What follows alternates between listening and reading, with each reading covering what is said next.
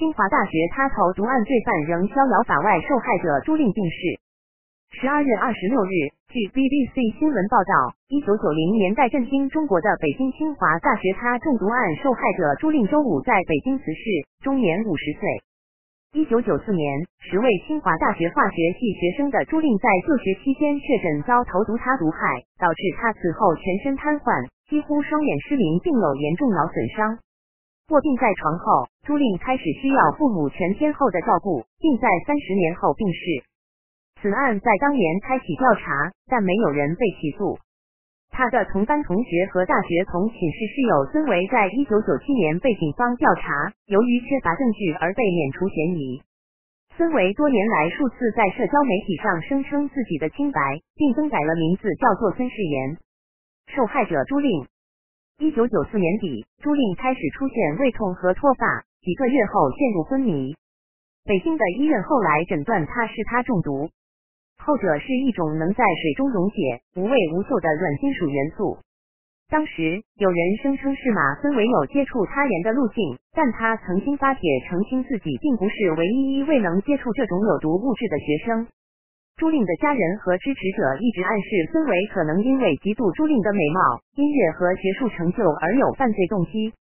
孙维则否认他曾对朱令有任何敌意。在二零一三年，有一份数万人签署的请愿书，要求美国调查当时在美居住的孙维，并将他遣送出境回中国受审。请愿书中指称孙维的家族在中国拥有强大的政治网络，又称孙女士有犯罪动机，并能够接触致命的化学物质。当时白宫回应了这份请愿书，表示拒绝对请求置评，但称朱令的中毒事件是一场悲剧。二零一三年，北京市公安局为当时调查辩护，表示有限的证据限制了重启案件的能力。有媒体报道称，孙维之所以免受起诉，可能是因为其祖父孙岳祺生前是中国高层人物，还有另一名亲戚是北京前副市长。孙维表示，他被警方询问时，其祖父已去世。警方否认他们的调查受到他人的影响。二零一三年，警方说，专门的调查小组按照法律操作，调查从未受到任何形式的损害或干扰。他中毒，它是一种金属元素，它和它的氧化物都有毒，能使人的中枢神经系统、肠胃系统及肾脏等部位发生病变。急性他中毒患者有头晕、头痛、失眠，随后便出现手指震颤、视力减退。脱发等症状。不幸的是，朱令中毒事件并非中国大学校园中的最后一起他中毒事件。一九九七年和二零零七年，北京大学及中国矿业大学又分别发生他人中毒事件。一九九七年，北大化学系王小龙给两名同学投了他人毒，其中一人是他的投毒目标，而另外一人是实验对象。二零零七年，中国矿业大学一名学生承认投毒，导致三名同学他中毒。投毒者已经被警方逮捕。投毒者声称自己和中毒的三名同学原本关系很好，但是后来由于发生小摩擦，被三人疏远，因此决定投毒报复。另外，二零一八年的报道称，在美国大学学习化学的中国学生杨宇凯在几个月内试图毒害他的非裔美国室友，他被指控谋杀未遂。检察官称，杨宇凯在朱万罗亚尔的食物和饮料中添加了他。杨宇凯承认购买了化学品，但表示这些化学品是供他自己使用的。检察官称，这起涉嫌中毒事件发生在二零一八年春天的几个月内，当时宾州利哈伊大学的大四学生罗亚尔因感到头晕、昏倒、呕吐和感觉摇晃而多次寻求医疗协助。互联网反应。朱令去世的消息在中国互联网上反应很激烈。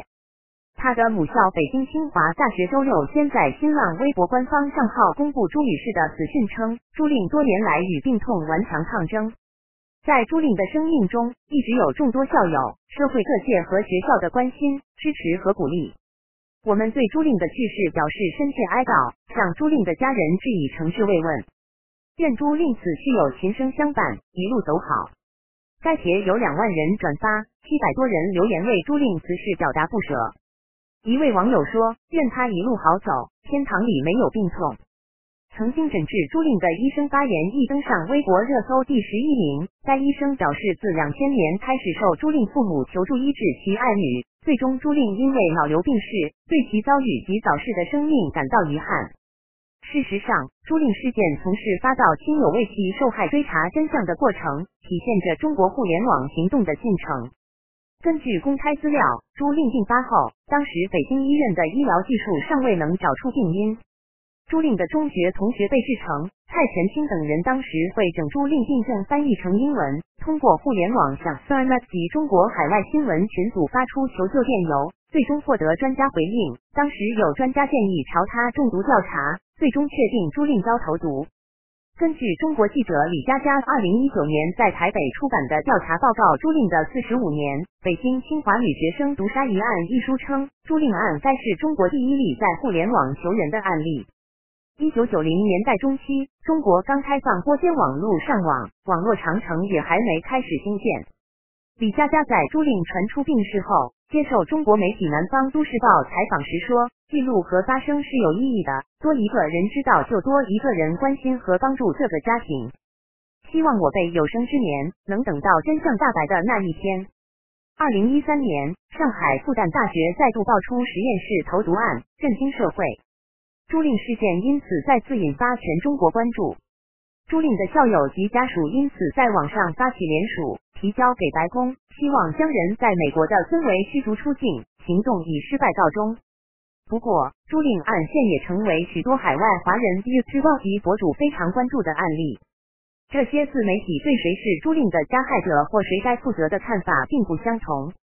但同时，几十年来，朱令亲友及协助朱女士父母的志愿者在网上、微信公众号也不断更新朱令病情，受到许多网民关注及支援。朱女士的遭遇引发中国网民关注，投毒者仍未落网。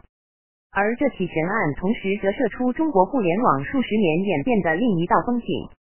编者案，据报道，孙维曾接受过凤凰卫视的专访，但文章没有提及受访的时间。但是，一涉及案情，孙维就理直气壮。例如，剧组最关心的是到底谁能接触到他，孙维就含而不知地说：“那一瓶子溶液就放在桌子上，谁都能动，而且我哪知道那是有毒的呀？”到最后，节目组所有人都感觉孙维就是凶手。他也发现了和我们话越来越不投机，最后拒绝继续接受采访，并要求刚才的谈话不得公开。随后便和哥哥、丈夫匆匆离开了。此案无疑将成为辛普森式的悬案，也已经过了刑案的追诉期。但是凶手没有被抓到，不代表没有凶手，也不代表孙维和他的室友没有犯罪。相信凶手将终身遭受社会和良心的谴责。惶惶不安的苟且偷生。时刻新闻编辑播报。